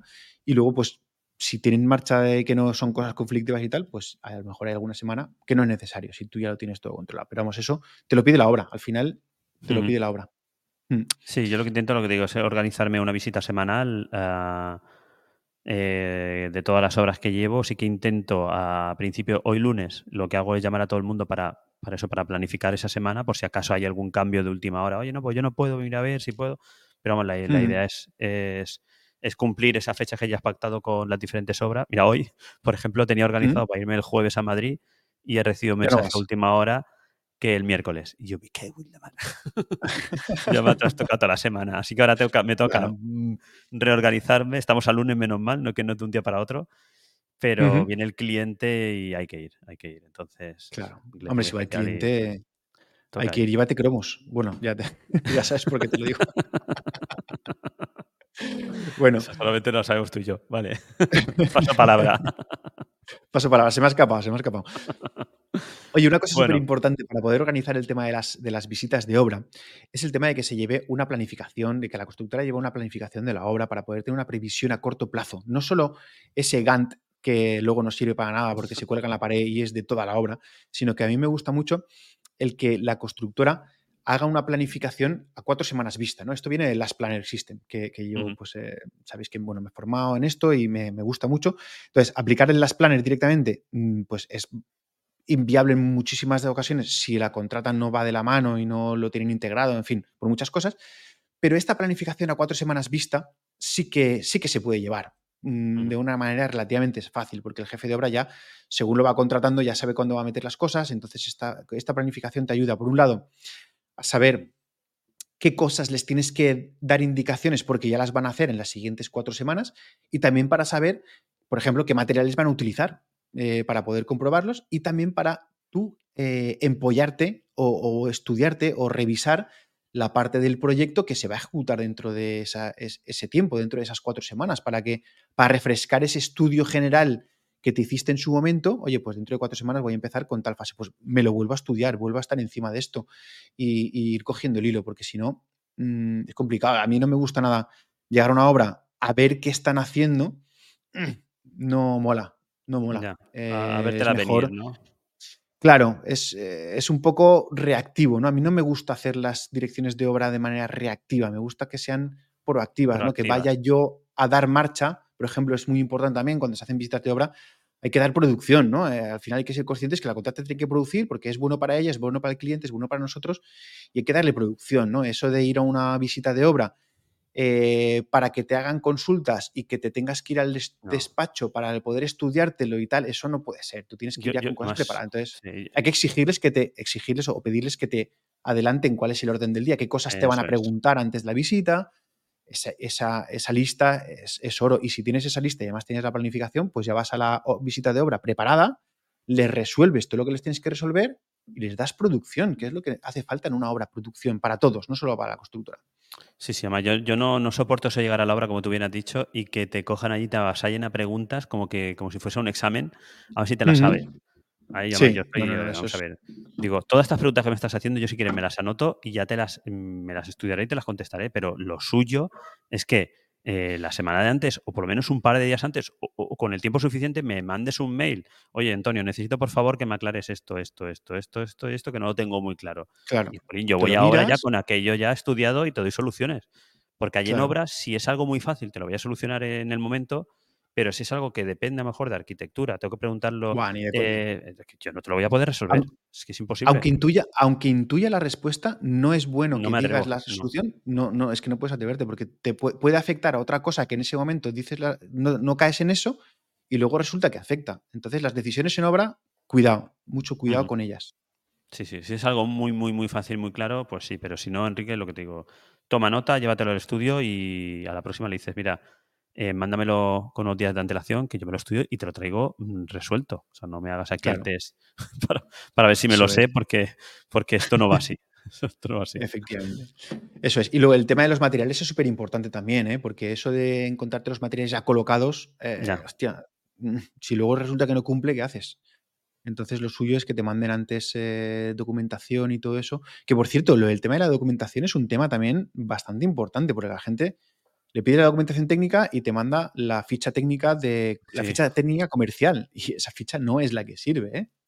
Muy complicado lo, de la, lo de la documentación de cualquier material, Enrique, sabes tú que es súper complicado. o la empresa constructora tiene a alguien muy capacitado para ir enviándote toda la documentación antes de llegar allá a la obra o te, toca mm. hasta el final toda la puñetera obra exigiendo esa documentación. Yo no sé si te ha pasado, yo he habido incluso veces que, que, tarda menos buscándola yo, porque sé dónde buscarla, pero es muy complicado. No, yo, he condicionado la certificación. En cuanto llega la certificación y, dices, mira, no tengo, esto no te lo puedo firmar porque no tengo la documentación técnica. Hostia, al día siguiente aparece. Siempre. O sea que, pero, de todas maneras lo que me refería. Mm, dime, dime. No, te digo que, sí, que puedes utilizar esa técnica, la técnica de, ¿no? de yo tengo el dinero, ya te lo soltaré cuando tenga toda la documentación, pero hay veces que se complica, que, incluso eh, esa constructora tiene mano con el cliente, al final acaban de tal, entonces muy complicado. Hmm, eh, yo creo que al final es concienciación y, estar achuchando, achuchando y, no cansarnos de achuchar de que esa documentación te llegue. es que a mí no me gusta, pero es que estar achuchando, yo no, no, eres un perro de presa, tío. Eh, ya. No sé. Pero es complicado. me imagino que, en alguna obra te habrá pasado de que no sí, te sí, documentación. claro, un montón. Un montón, un montón. Y es complicado. De todas maneras, lo que te decía la documentación técnica, que la gente te suele mandar la, ficha técnica comercial y esa ficha técnica realmente no es la que, no es, la que es exigible. La que es exigible es normalmente la declaración de prestaciones del certificado CE, que es donde realmente se acredita por parte de terceros las, las, eh, las características técnicas, las, eh, las funcionalidades, no, las, las prestaciones del material, donde están acreditadas y, ahí ese es el documento que normalmente se tiene que, pasar. Y luego también una cosa que mucha gente no pide son los certificados de suministro. A mí se extrañan cuando yo pido los certificados de suministro y los materiales. Claro, tú me puedes dar una ficha técnica, me puedes dar una declaración de prestación, lo que sea, de un material, pero si nadie me dice que ese material realmente está colocado en esta obra, pues, pues no te puede, puede dar puede dar errores, digámoslo errores, o puede llegar a que si hay un conflicto en el futuro, pues tú no puedas acreditar que has comprobado que los materiales ejecutados son los que se corresponden con los de las fichas. Entonces, ahí pues tener un problema. Lo suyo es... Ahí donde, te, ahí donde te voy yo, que es complicado que esa documentación al final te llegue. O sea, es... Depende de la empresa con la que toques, si tiene personal y, personal dedicado a mejor a tu obra que te pueda hacer esa, ese, ¿no? Es al final de, al final mm. es como un albarán de suministro, ¿no? Para verificar realmente que ese, ese, material ha llegado a tu obra tú me quitas los precios. Es, es, un certificado, es un certificado tal cual de, los suministradores. Normalmente, a ver, si lo piden. Con acero y hormigón, súper fácil, pero con el resto de documentación es más complicado. Sí, bueno, el hormigón al final de los hormigonados eh, se pide a la planta, eh, han entrado tantos metros cúbicos, tal, el resto, pues porque no tienen costumbre pedirlo, pero si lo piden los, suministradores lo tienen claro, ¿eh? normalmente. Así que. Muy bien.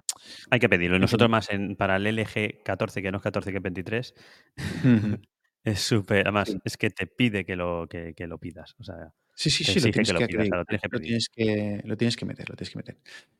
Así que nada, muy bien. Y, mm, y, una cosa que, mucha gente confunde es el, papel real de la, del director de ejecución, ¿no? cuáles son nuestras responsabilidades, o cuál es nuestro papel, o cuál es nuestra función eh, dentro, de la, dentro de la obra, ¿no? Esto es un tema que, que yo me encontrado a veces con propietarios o con eh, promotores o con constructores incluso, que se pensaban que, el director de ejecución tenía que estar allí todos los días y que tienes que estar coordinando, que vas a marcar tú, que no sé cuánto. No, no, perdona, esto no tiene nada que ver con la dirección de ejecución de obra.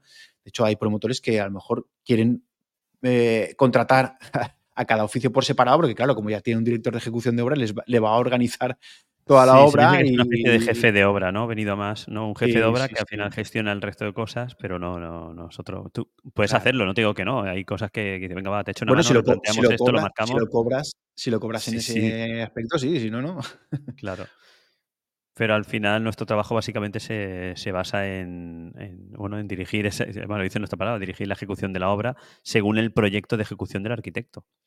Que si hay algo que no viene prescrito, claro, si hay algo que no viene en el proyecto, mm, no puedes mm, saltarte ese proyecto y dirigirlo tú y decir cómo se tiene que hacer. Para eso el arquitecto, que es al final el responsable del proyecto, es el que tiene que dar la orden de cómo ejecutar o, cómo hacer esa unidad de obra y tú ya dirigirla conforme le está indicando que, se tenga que hacer. Mm.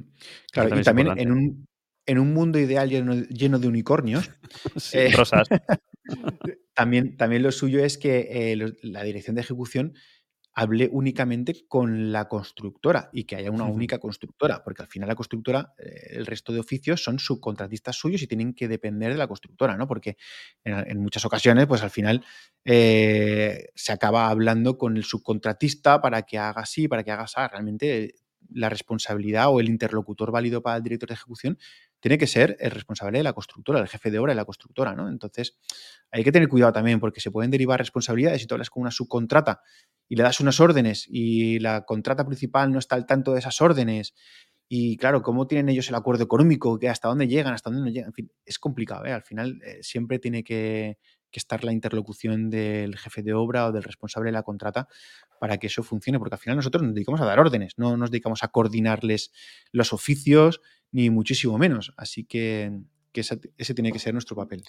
No, te digo, eh, te venía diciendo que, claro, lo ideal es tener una, obra con una constructora, con su jefe de obra, mm. su encargado, etcétera, etcétera, con lo cual las órdenes eh, tienen una dirección muy clara, pero muchos compañeros trabajan a lo mejor en reformas donde donde la constructora realmente es el gerente, es el que hace de jefe de obra, que es el que hace absolutamente todo y va trayendo gente de diferentes sitios, diferentes subcontratas o autónomos o, y al final te toca hablar con todo el mundo porque claro, no puedes esperar a que venga el gerente que está llevando 70 obras más, es imposible pero eso hay que valorarlo también, ¿eh? Eso hay que tenerlo en la valoración, porque si no es, complicado. Es, un rollo Claro, ellos ahorran pasta a costa de que tú te cueste más, entonces eso tampoco es plan. Ah, pero eso pasa también en unifamiliares, en unifamiliares pequeñitas, mm, también pasa, ¿eh? No solo en mm. reformas, también y no tan pequeñitas, que algunos se han aventurado a hacer cosas gordotas y dices, menudo berenjenal tienes aquí montado, chaval.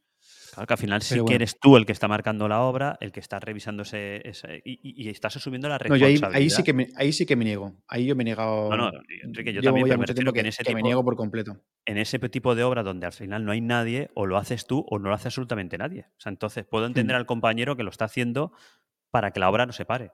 ¿sabes? Pero que, sepa que está asumiendo una responsabilidad que si se equivoca. Mira, hoy me llamaban a mí de un sitio, Enrique, eh, de un estructurista metálico. ¿Vale? Que nos dice, no, si tengo que ir yo a la obra a medir los pilares, pues claro, tengo que cobrar 150 euros más por la visita.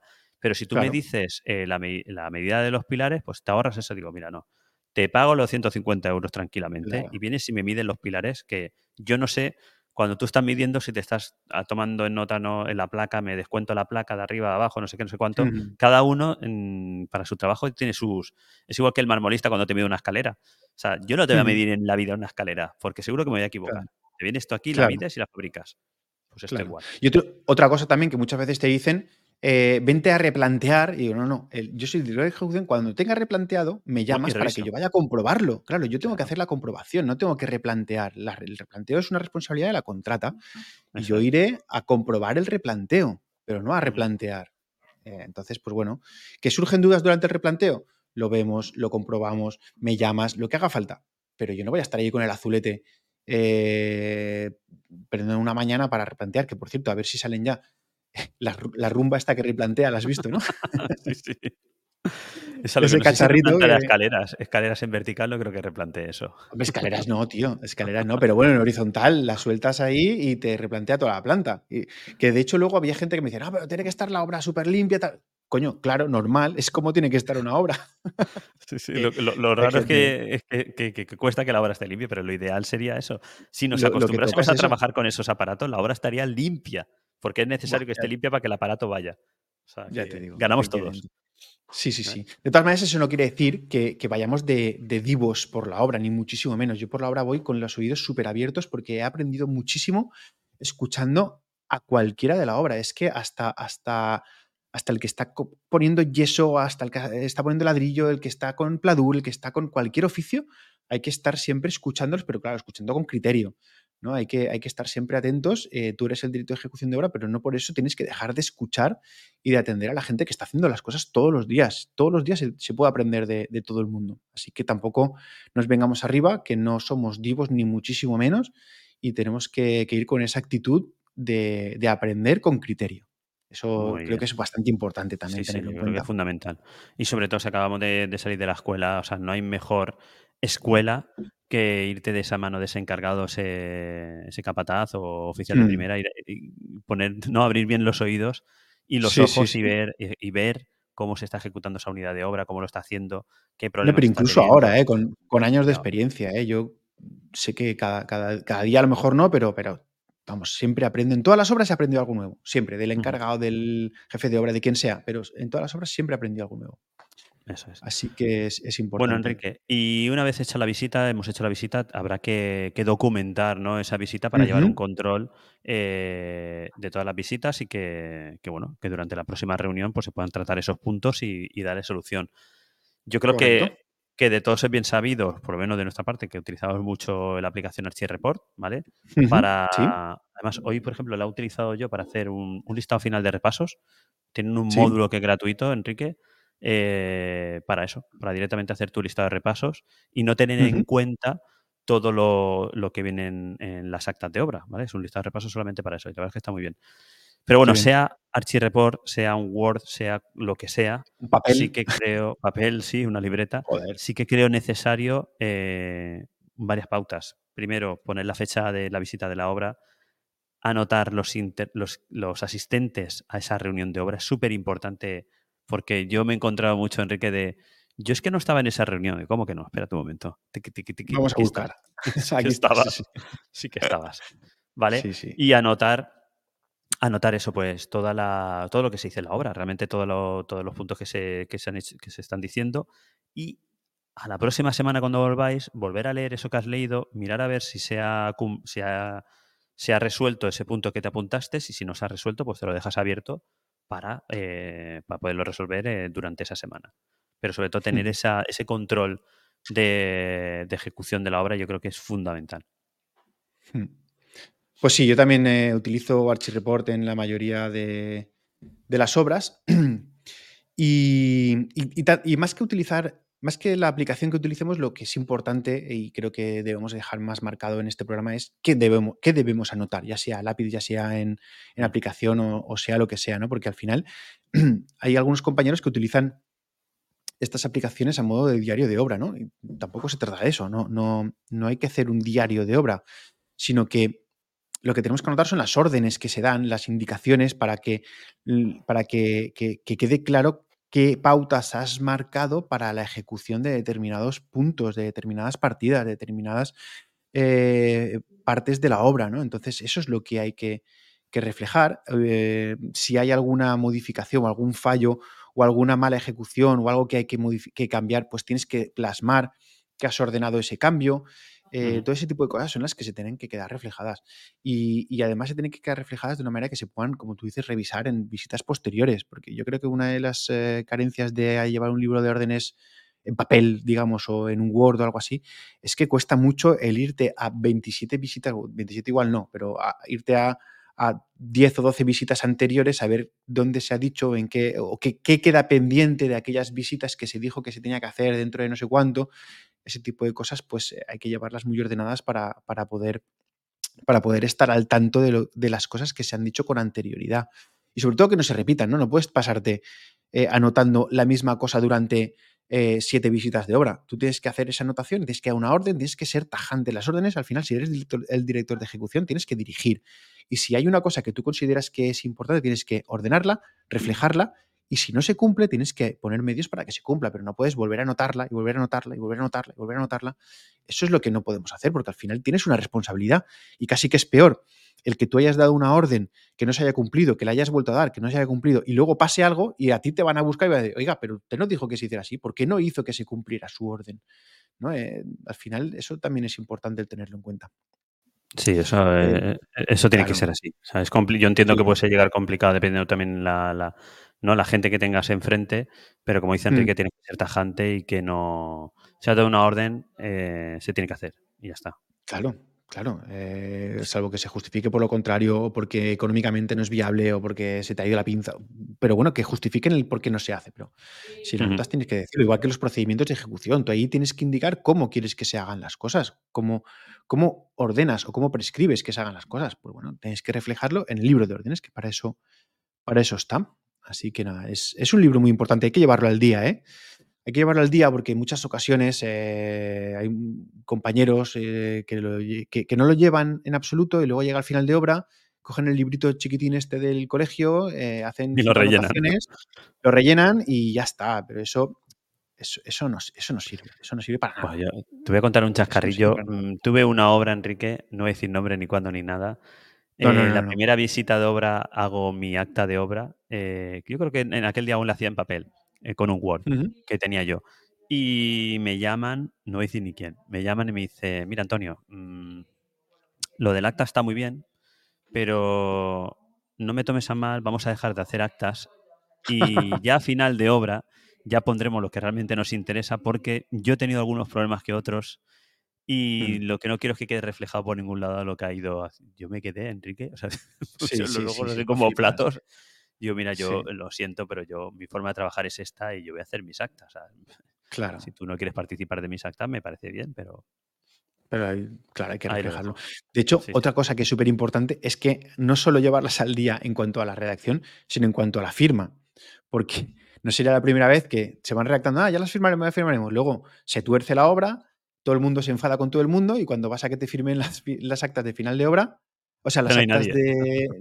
No, no es que no haya nadie, es que te dicen una mierda, no te la firmo. Que me he enfadado contigo, o, es que el cliente no me paga y como no me paga, no te firmo. O yo qué sé, o, ¿sabes? Y al final tú tienes que presentar el libro de órdenes, hay que presentarlo al final de la obra. Y tiene que estar firmado por el constructor. Entonces, si no te lo van firmando, puedes tener un problema. Totalmente. Así que, que se firmen también periódicamente, eh, semanalmente, a ser posible. Sí, sí, si no están de acuerdo pueden poner tranquilamente no estoy de acuerdo y ya está, pero que se firme como por lo menos que lo ha leído. Si simplemente es un acto de, oye, esto lo he leído, me ha llegado y lo he leído, ya está. Realmente es un recibir, porque, porque realmente, mm, por eso está de acuerdo, pero es una orden de dirección de obra, de dirección de obra y de ejecución de obra. Entonces, la firma del constructor es, lo he recibido. No puedes, puedes, puedes opinar, pero al final lo que queda reflejado es la orden que al final, después de las opiniones de todo el mundo, el director de ejecución o el director de obra ha decidido qué es lo que se tiene que hacer y ahí queda reflejado. Esto es igual que una multa de tráfico. Tú puedes estar de acuerdo o no de acuerdo. Recibirla la vas a recibir. Pues, pues, pues, ya está. no lo compararía tanto con una, con una multa porque al final se trata de remar juntos y ese tipo de cosas. Pero bueno, en fin, sí, algo así, algo así, algo así. Pero a los efectos es, así. O sea, recibirla la tienes que recibir. O sea, que te tienen que dar el recibido y ya está. Más cosas. Acabamos el mes de nuestro primer mes de, obra, ya llevamos un mesecito y nos llega nuestra primera certificación. Eh, que bueno, también dependiendo de la obra, mucha gente, o sea, muchas obras no se sabe quién hace esa certificación, que a mí me ha pasado también, de que, oye, preparas tú la certificación, la preparo yo. Mm, ¿Vale? no, yo, normalmente la, prepara, la, prepara la constructora, y la reviso yo. Aunque realmente la, norma dice que el director de nosotros. de obra redacta las certificaciones. En obra pública sí, esa lo dice, sí, sí. Sí, sí, sí, eh, está claro, y en obra pública, eh, pero, pero al final es que yo creo que es algo que está eh, anclado a una época anterior y que, que, realmente no es viable, no, no, no puedes, bueno, no sé, no, puedes, yo por lo menos lo veo complicado el que hagas tú la certificación, que te vayas a la obra solo a medir lo ejecutado, sí que tienes que medirlo comprobando, ¿no? Yo me voy con la, con la certificación, de hecho, la última visita de obra normalmente el mes o algo así, pues normalmente me junto con el jefe de obra, vamos a ver qué certificamos, qué no certificamos, pero de ahí a redactarla yo, pues, pues no la redacto, la redacta él o ella y comprobamos lo que está ejecutado. Pero al final las partidas y todo eso las, redacta, las redacta el, eh, en, mi, en mi caso, el constructor. Seguramente ahora saltarán algunos y dirán, no, tiene que hacer el director de ejecución y tal. Bueno, pues sí, pues como hemos dicho al principio, esto es nuestra experiencia y es como lo hacemos nosotros. ¿Vale? Puede, ser que lo estemos haciendo mal. Pero yo lo que sí que hago es pues, revisar esa certificación mm, de varias maneras. Primero, in situ con el jefe de obra y luego, cuando me llega al despacho, pues la comprobación y la comparación, primero, por un lado, con eh, lo que hay en contrato, que tiene que ser el presupuesto, y por otro lado, también, si hay contradictorios o hay modificados o todo eso, pues eh, con las partidas que se han añadido a la certificación. Normalmente yo el tema de contradictorios y todo eso lo llevo de, una manera en la que tengo unas tablas eh, y unas, unas hojas de contradictorio y esas hojas de contradictorio son las que luego se convierten en partidas. Pero para que se conviertan en partidas y puedan entrar dentro de certificación, primero tienen que las dado a mí, las tenemos que revisar, tiene que tener una justificación de por qué esa partida, qué partidas afecta, o sea, qué partidas tienes que restar del presupuesto original o no, qué partidas se añaden, qué precio es el de la partida nueva y cuál es la diferencia. Y entonces esa partida ya se puede añadir a certificación una vez la he revisado yo, la he revisado dirección de obra, estamos de acuerdo en que es necesaria, la ha revisado el, el propietario para que sea conocedor y la metemos en, certificación, pero hasta que no pasa esos filtros, normalmente no entra en el capítulo de, adicionales. Entonces eso es lo que me sirve para comparar con lo que me pasan de certificación. Comparo las mediciones y comparo eh, las partidas nuevas. El tema de precios, ¿tú, ¿tú cómo tratas el tema de precios? Pues vamos a ver, yo no me quiero nunca meter en los precios, Enrique, porque yo siempre digo que el precio lo pone el mercado. Y, a mí no me gusta entrar en el precio, aunque nos hemos estirado muchos años de jefe de obra y más o menos sabemos lo que valían las cosas, porque ahora los precios, sabes tú que van variando muchísimo. Em, depende un poco, yo sí que reviso el precio, eh, por lo menos doy mi opinión en el precio para ver cómo estamos. Si es obra pública, tiene una forma de revisar ese precio, si es una obra privada, pues tenemos otra forma de revisar también depende de si el cliente nos ha contratado mm, una, especie de project, pero no, una especie de gestión, eso es, donde yo a lo mejor cojo una partida muy importante, imagínate una, una carpintería de aluminio, una, gran pasta, o sea, un porcentaje muy grande del proyecto.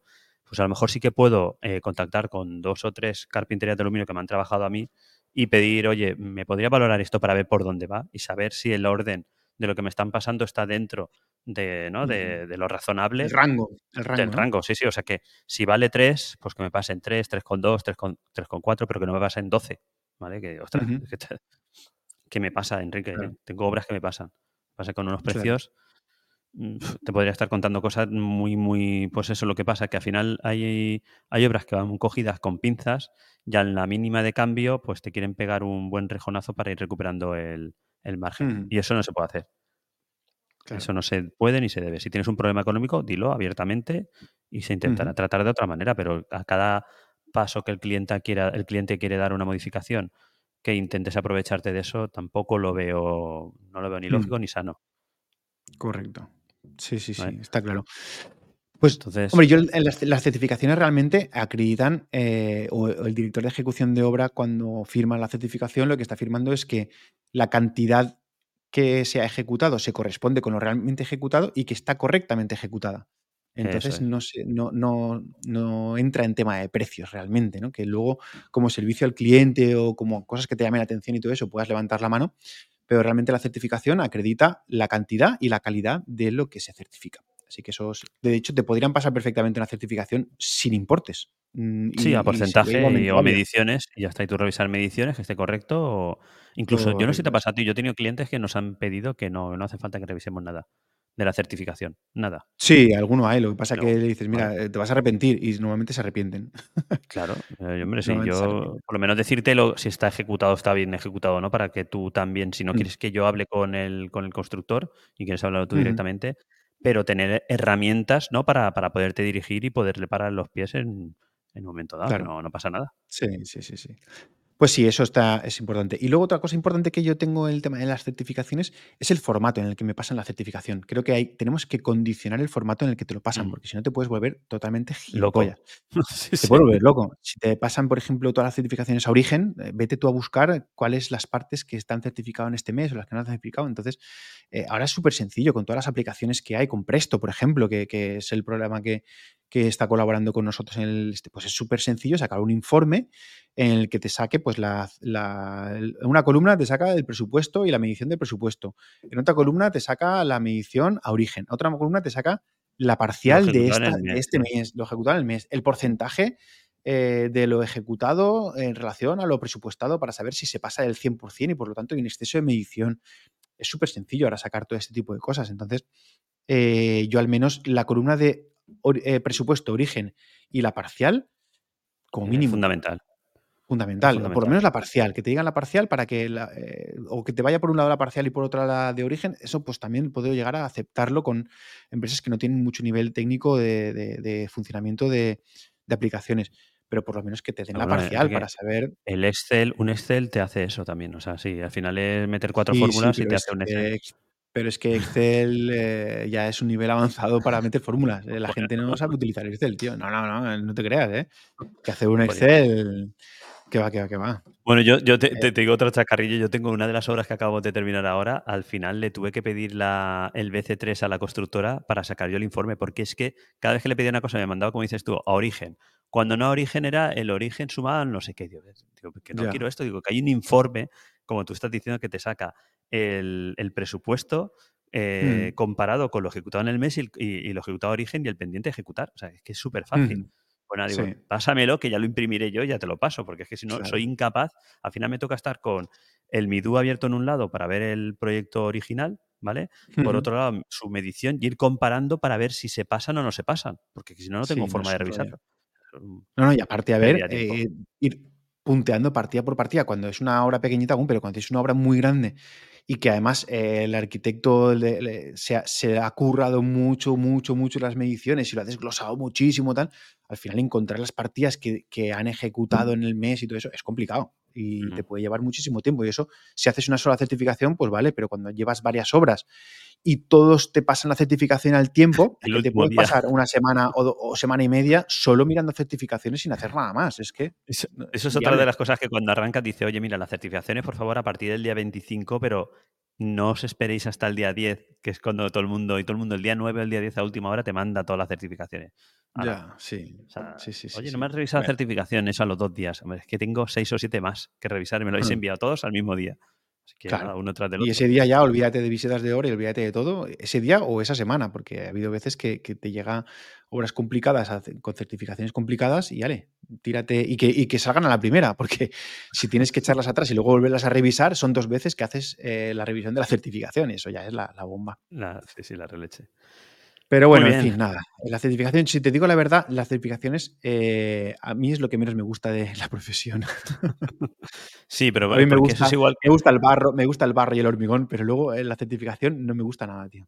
Eso es cuando estabas también de jefe ahora, Enrique, que lo que menos te gustaba era la contra. A mí, por ejemplo, las contrataciones, sí, hay veces que tal, pero es que yo tratar con el dinero hay una cosa. A mí me gusta la obra y me gusta mm. ir a disfrutar de la obra y resolver problemas, pero estar peleándome por el dinero, eh, que al final no tenemos que hacer porque tenemos un cliente que, nos que, lo tenemos ahí y nos debemos a él, pero. Mm cuando no están las cosas claras y si nos encontramos, mira, yo también tengo ahora un proyecto que aún no han cerrado el número final de la obra y vamos poco a poco ejecutando obra y cada, cada certificación es una discusión.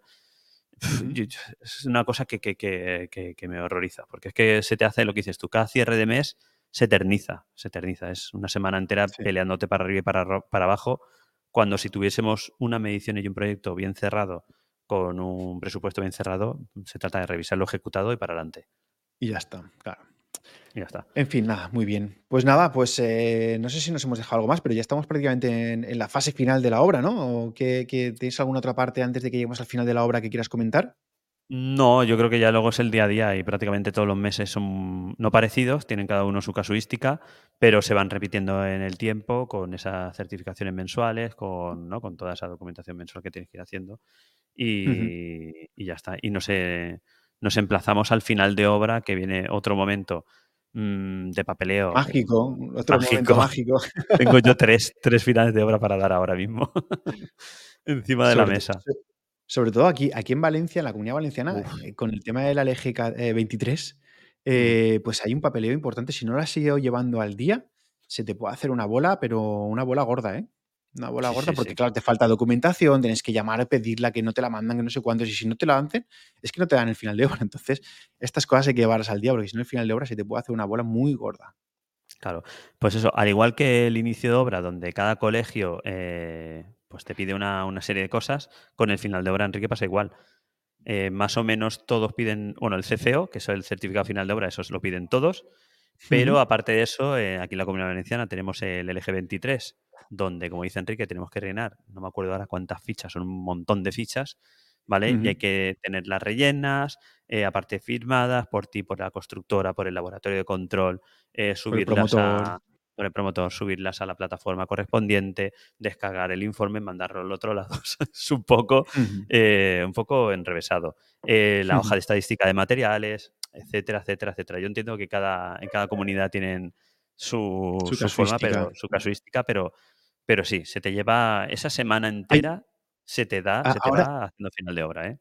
Ahora que, est- que estoy en Mallorca, me comentaba el otro día el el compañero de allí en Mallorca que allí se tiene que hacer eh, el libro del edificio o el libro de mantenimiento, tiene que hacerlo el director de ejecución y que tiene que ir firmado eh, antes del final Ah, de sí. obra.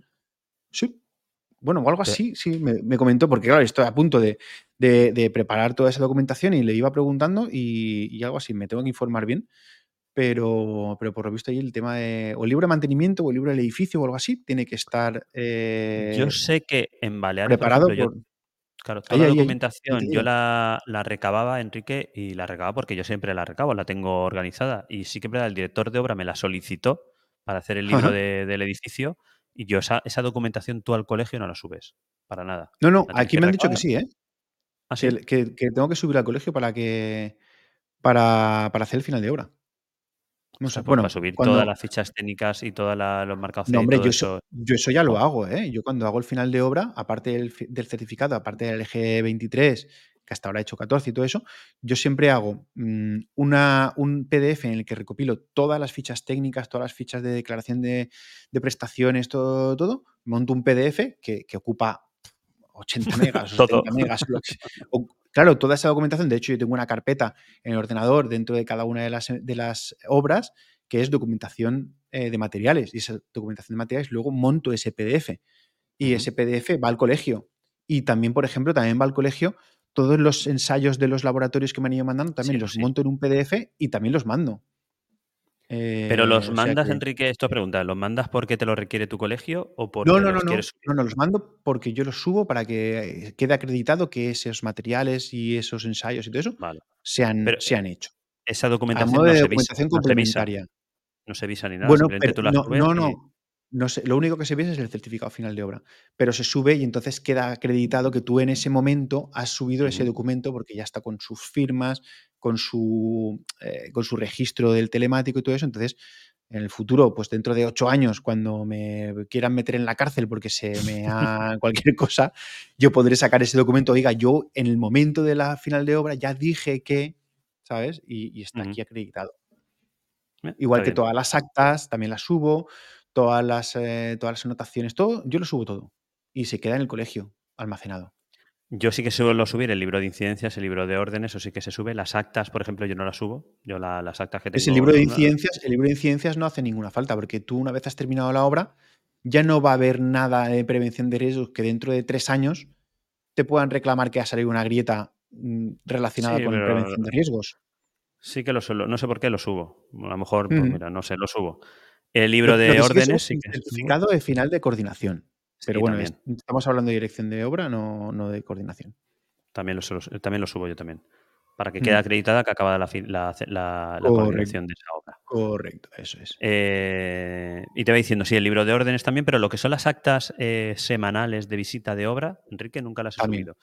Pues yo también, yo sí. Y no, no, ahora que lo dices, no, no, no, no te quita, o sea, no, no- no te va a quitar la razón, porque sí que es verdad que de cara a cualquier reclamación, todo lo que tú eh, subas al colegio acredita realmente que, que has ordenado, que has dicho esas cosas de una manera u otra, y bueno, ahí está, ¿no? Da, da- da fe, al Da final fe, da fe sí, de sí. que en el momento del final de obra eso ya estaba ahí metido. No es que has manipulado ningún documento después porque te ha llegado una demanda de no sé cuántos y entonces has manipulado un documento. No, no, eso está ya en el colegio y eso es inmanipulable. Entonces eso eso, como dices tú, eso al final se lleva un trabajo grande, ¿eh? de preparar toda esa documentación para poderla subir. no, los finales de Sí, obra sí. se llevan un trabajazo. Montar esos. PDFs, claro, los PDFs esos cuestan montarlos un montón. Sí, sí, sí, Ujú. sí. Y luego que el colegio te permita subir toda esa documentación con lo que pesa. No, sí, sí, el colegio, por lo menos en el colegio Valencia no hay ningún problema, ¿eh? Y si ha habido algún problema, pues llamas, oye, mira, tengo un documento más tocho, te lo mando por otro lado, o lo partes, o cualquier cosa. Pero bueno, de momento yo creo que he subido documentos de 80, 90 megas, yo creo que he subido, ¿eh? Sin problemas. Así Muy que bien. nada. Pues nada, yo creo Pues que, No sé si nos queda alguna cosa más. O sea, digo, porque cada, en, cada, en cada provincia será diferente, en cada comunidad será diferente toda la documentación que haya que subir. Mirároslo, hablar con vuestro colegio, que sí que tienen un listado de documentación tanto para el inicio como para el final de obra, de las diferentes tipologías de obra, eh, pues eso, para poder eh, dar el, final de obra o el arranque de la obra. Miradlo con ellos para que os puedan informar y nada, poquito a poco y con paciencia, pues subiendo la documentación. La primera os costará un montón, porque no sabéis dónde, hmm. dónde está cada una de las cosas. Aún recuerdo yo mi primera vez. Y, pero bueno, poco a poco. Eh, y bueno, y tu primera vez, cada vez que cambias de colegio es como si fuera tu primera vez, también os lo digo. No, yo ya no cambio. Yo ya lo visto todo en el colegio de Valencia, me da igual. Ya se puede hacer con la ventanilla única y ya no dependo de los otros colegios, yo lo hago todo en el colegio de Valencia, que sí. en ocasiones no, no, me sale más caro, yo lo hago con mm. Alicante, lo que pasa es que sí que es verdad que, por ejemplo, eh, yo trabajo con Valencia, a lo mejor Valencia me pide una cosa que en Alicante no se pide. Entonces, pues tengo que hacer esa cosa que me está pidiendo Valencia. Sí, sí, eso sí, eso sí. Pero sí que pero el interlocutor es Alicante. No, pero es que hasta hace, poco, el, hasta hace poco el interlocutor, eh, o sea, tú lo hacías en Alicante y el Alicante mandaba la documentación al colegio de no sé dónde y luego se la devolvían, o sea, hacía como de comunicación. Pero ahora ya no, ahora tú lo estás haciendo directamente con el colegio en el que visas. Correcto. Entonces no hay una, o sea, te, visan la intervención en La Coruña. Mm, no es que llaman al colegio de La Coruña para que La Coruña te lo vise a través de ellos, sino que te visan la intervención en La Coruña. ¿Vale? Es que eso ha cambiado hace relativamente poco y es así. Pero bueno, sí que hay que estar atentos porque si viene alguien de La Coruña aquí a Valencia eh, y, visa en La Coruña, tendrá que tener en cuenta que tiene que hacer la LG 14 o 23, perdón. Entonces ahí sí, que puede tener un problema. Porque si no, luego cuando vaya a hacer en los ayuntamientos las altas o lo que sea, pues eh, no le van a dejar.